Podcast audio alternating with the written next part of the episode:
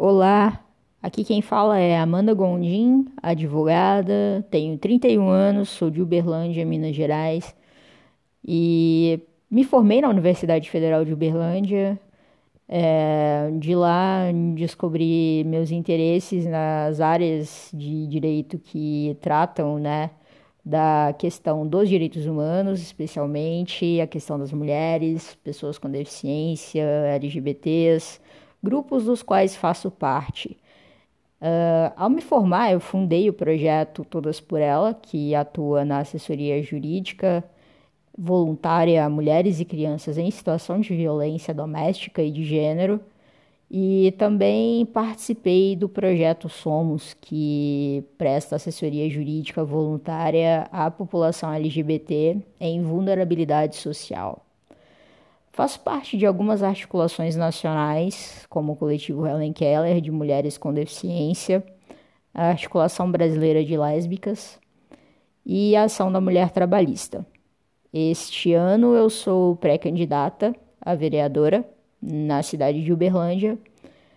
E aqui eu quero contar um pouquinho da minha história e do porquê eu faço o que eu faço e o que me levou a chegar até aqui.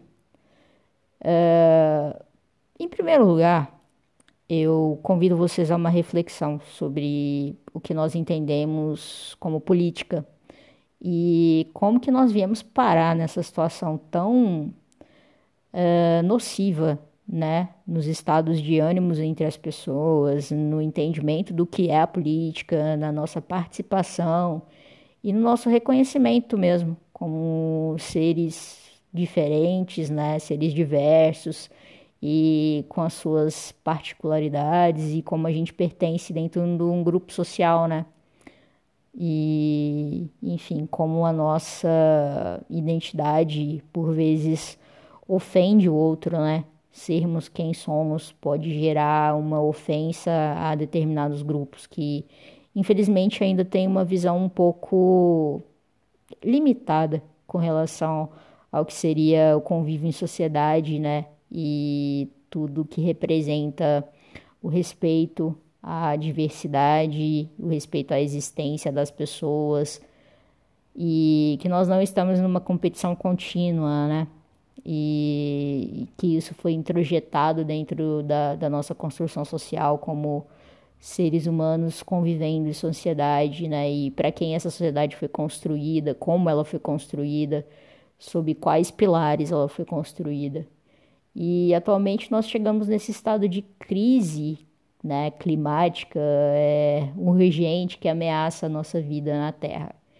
E essa crise acaba por fomentar aí diversas outras crises em menores escalas, né, como é a, a pandemia né, da, da violência contra a mulher, é, todas as discriminações que a gente vive no cotidiano, é, o racismo, uh, o extermínio aí de populações, a fome, a pobreza, e isso tudo vem se acentuando muito em decorrência desse processo de crise climática que o mundo vem passando e que muitas pessoas se negam a, a compreender.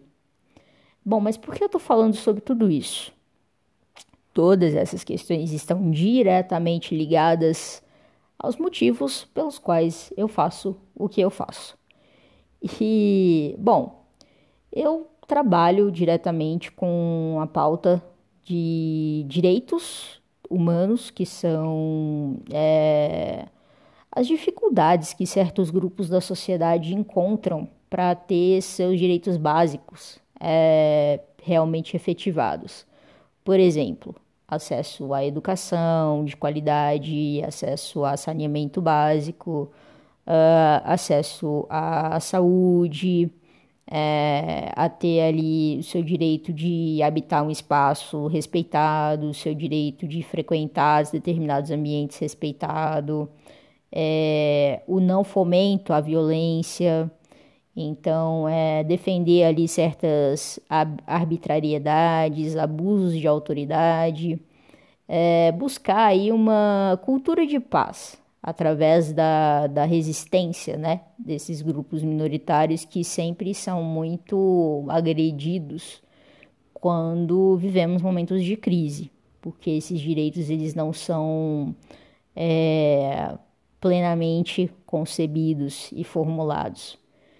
Uh, aqui me traz aonde eu chego para na minha vivência, né, como uma mulher que vem de uma classe social mais baixa, que vem de um lugar é, de realmente ruptura de obstáculos, que, que é claro me foram permitidos aí pela minha condição social também de meus avós me ajudarem, é, de alguns outros privilégios que, que vieram do lugar onde eu estava e as pessoas que estavam comigo. Uh, eu não tive uma filiação, eu não tive pais é, para olharem por mim, nem nada nesse sentido. Então, sempre foram os olhos dos meus avós sobre mim. E isso me trouxe um senso de, é, de cuidado, né? Porque dentro da minha concepção de vida eu entendia que talvez é, eles não fossem estar comigo ali todos os, por todos os momentos da minha vida. Uh, isso me traz um olhar também mais empático sobre como as pessoas se sacrificam por quem elas amam. E a partir dessa perspectiva, eu consegui identificar é, o, quão, o quão valioso é reconhecer no outro é, essas características de doação, de empatia, de, de se colocar realmente ali a, a disponível né, para auxiliar, para que o fardo do, do nosso semelhante não seja tão pesado. E eu acho que é sobre isso. E a minha escolha de ter entrado para para essa questão da política, de colocar o meu nome à disposição, tem muito mais a ver com a forma como eu enxergo a sociedade, com a forma como eu quero fazer alguma coisa sobre isso, eu quero me colocar à disposição de poder aliviar um pouco o fardo daqueles com os quais eu possa contribuir para que a gente consiga ter aí uma transformação social real que vise uma sustentabilidade, que consiga planejar um futuro diferente para as gerações que estão vindo e que elas tenham esperança. Eu acredito que seja muito um olhar de promover é, uma, um novo entendimento do que é a vida, do que é ocupar os espaços, do que é estar na política, do que a política representa. Porque a política está em tudo que nós fazemos o tempo todo. Nós somos parte disso, estamos inseridos nisso. Não há como negligenciarmos as nossas responsabilidades. Todos os nossos atos estão vinculados à política de alguma forma, desde os produtos que nós consumimos, a nossa alimentação, os nossos hábitos, é, nossas ideias também são fomentadas por comportamentos e padrões, mesmo que a gente não perceba e não tenha muita notoriedade sobre isso.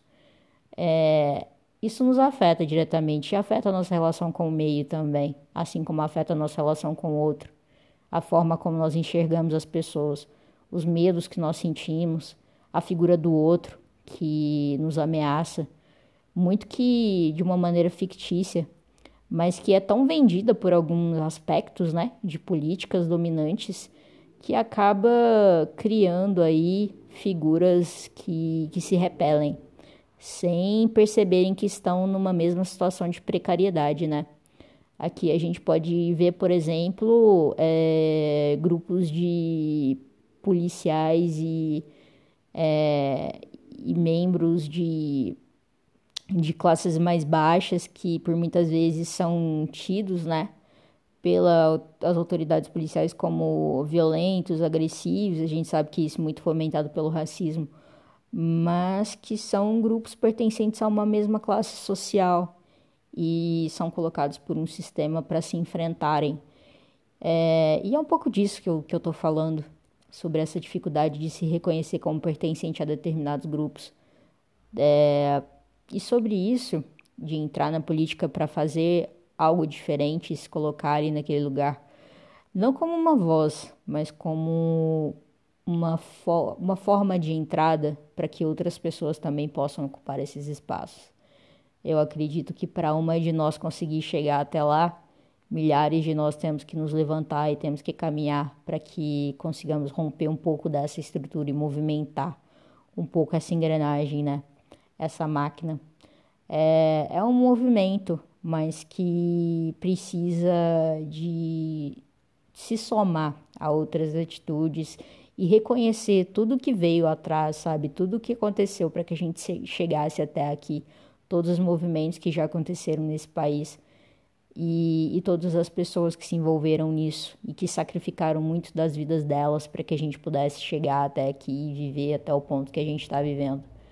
Então, é muito sobre isso também, sobre reconhecer essa história para que a gente possa pensar no futuro e reconhecer o estado das coisas como ele se encontra agora e estabelecer os diálogos, sabe, com todas as diversidades que existem, já que todos nós compomos a sociedade. É, sobre articulação, sobre se colocar um pouco no lugar do outro, sair da sua zona de conforto e estabelecer essa ponte, sabe? Estabelecer esse diálogo e esse compromisso consigo e com o próximo, para que outras pessoas possam chegar e outras pessoas possam se somar a esse movimento e que ele tome cada vez mais espaço e que nós possamos fazer uma política diferente que, que seja condizente com, com o que nós vivemos, que seja condizente com 90% da população e que represente de fato é, a nossa realidade. E não só um grupo que é minoritário e, infelizmente, essa ainda é uma dificuldade, esse reconhecimento de se pertencer é, às classes menos favorecidas é, em detrimento daqueles que se dizem detentores de todo o poder econômico e financeiro. Então, essa é a minha grande motivação para participar de um movimento político organizado, para me colocar à disposição de, é, de estar presente nesses espaços decisórios políticos e de debate para construir uma outra forma de se fazer política que vise o futuro, a sustentabilidade, que meça é, suas ações e que saiba gerenciar as suas, as suas ações de uma maneira que não comprometa o futuro de outras gerações e que não comprometa o sacrifício de vidas em detrimento de outras. É, e eu convido a vocês que, que se juntem a mim e a tantas pessoas que estão aí tentando promover um novo caminho, traçar uma nova direção para nós e que a gente retome essa, esse poder decisório que cabe a nós, que cabe ao povo e que o voto seja nosso instrumento legítimo para concluir tudo isso e que a gente consiga trabalhar de uma maneira consciente e de uma maneira articulada. Bom, me fico por aqui por hora e espero poder continuar contando a minha história um pouco para vocês e que vocês se sintam contemplados a dividirem as suas histórias comigo também. É isso, até a próxima, pessoal.